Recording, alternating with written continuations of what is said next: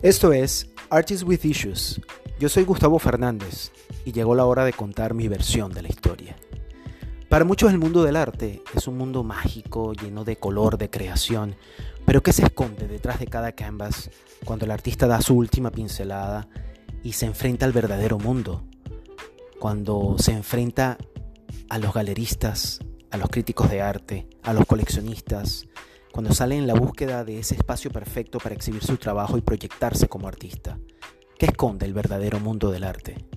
Estas son historias que he vivido en 26 años de carrera. Llegó la hora de contarlas y asumo absolutamente todas las consecuencias.